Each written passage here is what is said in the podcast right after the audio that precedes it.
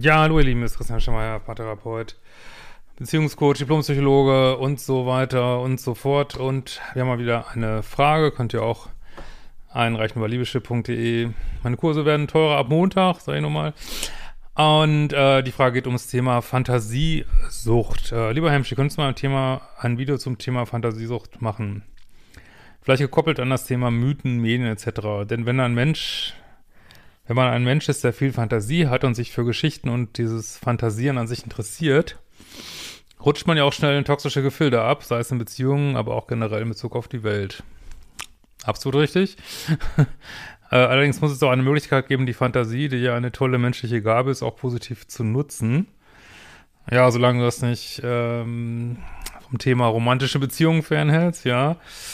Aber es ist tatsächlich gefährlich für Menschen, die zu Liebessucht neigen, ist äh, also in den, äh, wo das alles so entstanden ist in den USA, äh, sagt man, ja, die sagen oft nicht äh, liebessüchtig, die sagen, äh, ja, oder sagen Love Addict, Fantasy Addict. Und es ist auch eine Sucht, äh, sich ins Fantasien hinzugeben, die oft schon in der Kindheit entstanden ist, weil das irgendwie nicht so toll war in der Kindheit, dann ähm, wissen wir ja alle, wie fantasievoll Kinder sind, äh, geht man so als, als, äh, gibt man irgendwelche fantastischen Gebilde, keiner wissen auch gar nicht, wo wir herkommen, vielleicht gibt es das eine oder andere ja auch äh, wirklich in anderen Welten, aber nun sind wir nochmal hier. Und das ist ähm, gefährlich, weil toxische Beziehungen leben von Fantasien, weil die Realität ist ein absoluter Albtraum in diesen Beziehungen.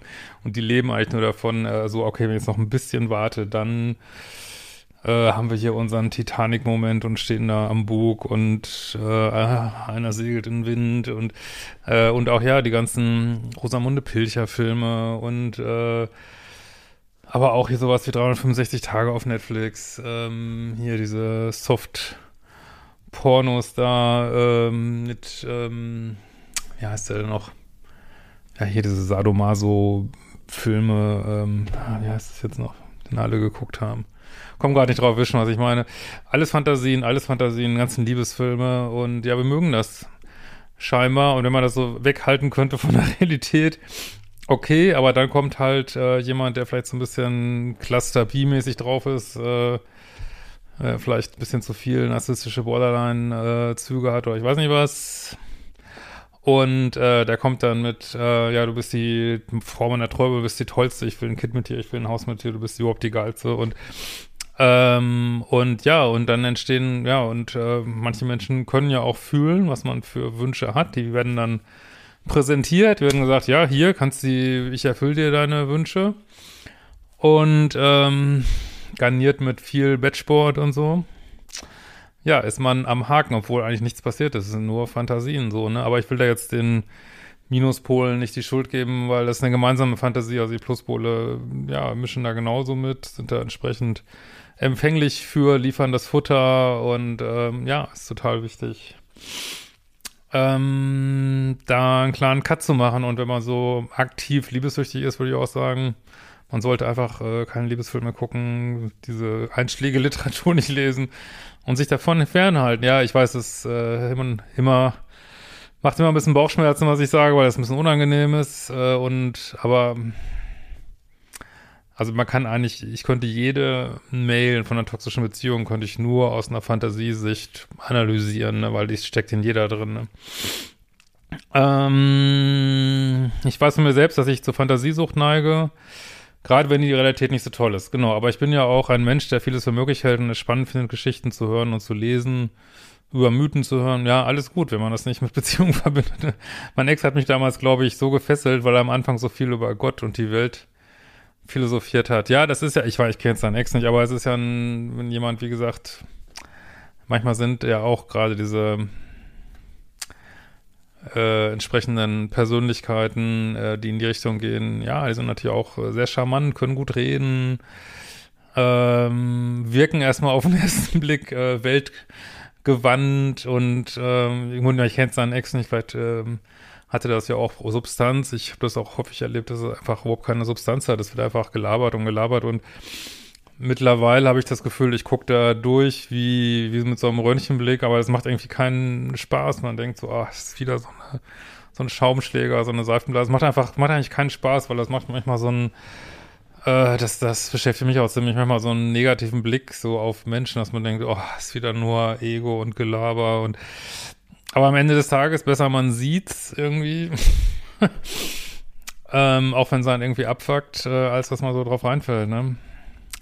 Aber wie gesagt, ich äh, gebe da, ich gebe auch, gebe da keinem die Schuld, weil es braucht auch eine entsprechende Anfälligkeit und so eine wirklich naive, das habe ich auch schon Videos drüber gemacht, über Naivität. Weiß jetzt nicht, wie das bei dir so ist, aber äh, so eine naive Gutgläubigkeit braucht irgendwie auf der anderen Seite, ne?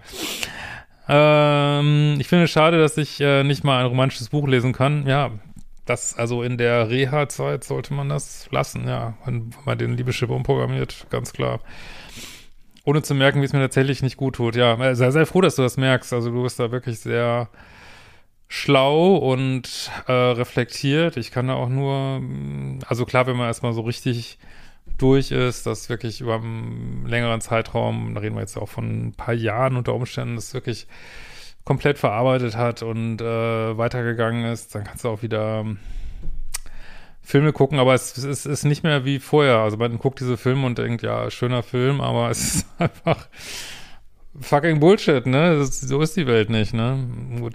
Und dann darf man natürlich auch nicht vergessen, dass die unsere äh, Verliebtheitshormone uns da auch eine Streich spielen, die malen ja auch alles rosa an. Aber gut, es gehört zu uns dazu. Es macht ja auch äh, Spaß, aber man, äh, ich denke, gesundes Verlieben und so toxisches Verlieben, als den Unterschied, dass man im gesunden Verlieben bleibt man noch irgendwo mit einem Fuß am Boden, ne? Das ist halt der Unterschied, ne?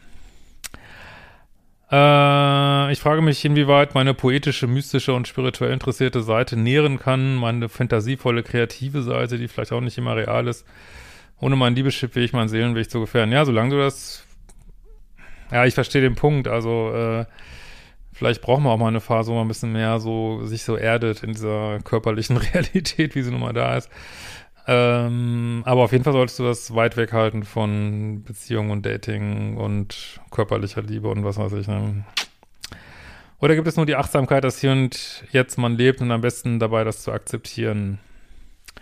Was ist mit Musik, Film, Büchern etc.? Ich hoffe, du verstehst die Frage. Ja, absolut. Ich würde mich auch von, äh, ich meine, Popsongs sind zu 90 Prozent liebessüchtiger Scheiß, vielleicht sogar 95 Prozent. Ja, also ich kann nur raten, sich davon fernzuhalten. Man macht sich das so schwer, wenn man Liebeskummer hat und dann immer, ja, ich lieb dich so, ich vermisse dich so, du bist die Einzige, ich lieb dich so, du bist die Einzige, du bist die Einzige, du bist jetzt aber weg, oh, du bist aber weg, du bist aber weg, ich vermisse dich so.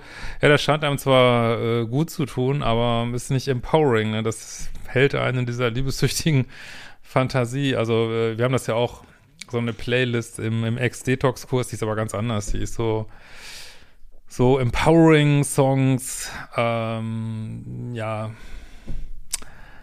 ja, äh, so, so die, die sich da auch ein bisschen, ja, die einfach sagen so, ich, hey, ich habe das jetzt überlebt und jetzt geht's weiter, ne? Aber so von dieser liebessüchtigen Pop-Scheiße sollte man sich auch fernhalten, genauso wie von ZDF-Film Sonntagabends 20.15 Uhr. ist einfach nicht die Zeit, sich damit zu beschäftigen. Ne? Also man kann ähm, ruhig seichten Kram gucken, wenn der nicht so sich rund um Liebesbeziehungen dreht. Seichter Kram ist manchmal eine super Ablenkung, ähm, aber ich würde jetzt nicht Sachen gucken, die so explizit romantischen äh, und oder äh, Bettsport-Content haben, da würde ich mich von fernhalten, weil das, äh, das kann man nicht gut ab, wenn man noch so aktiv liebessüchtig ist. Ne? Das erhöht die Rückfallgefahr und ähm, ja, ich weiß, keine schöne Antwort vielleicht, aber sollte man sich von fernhalten. Wir sehen uns bald wieder.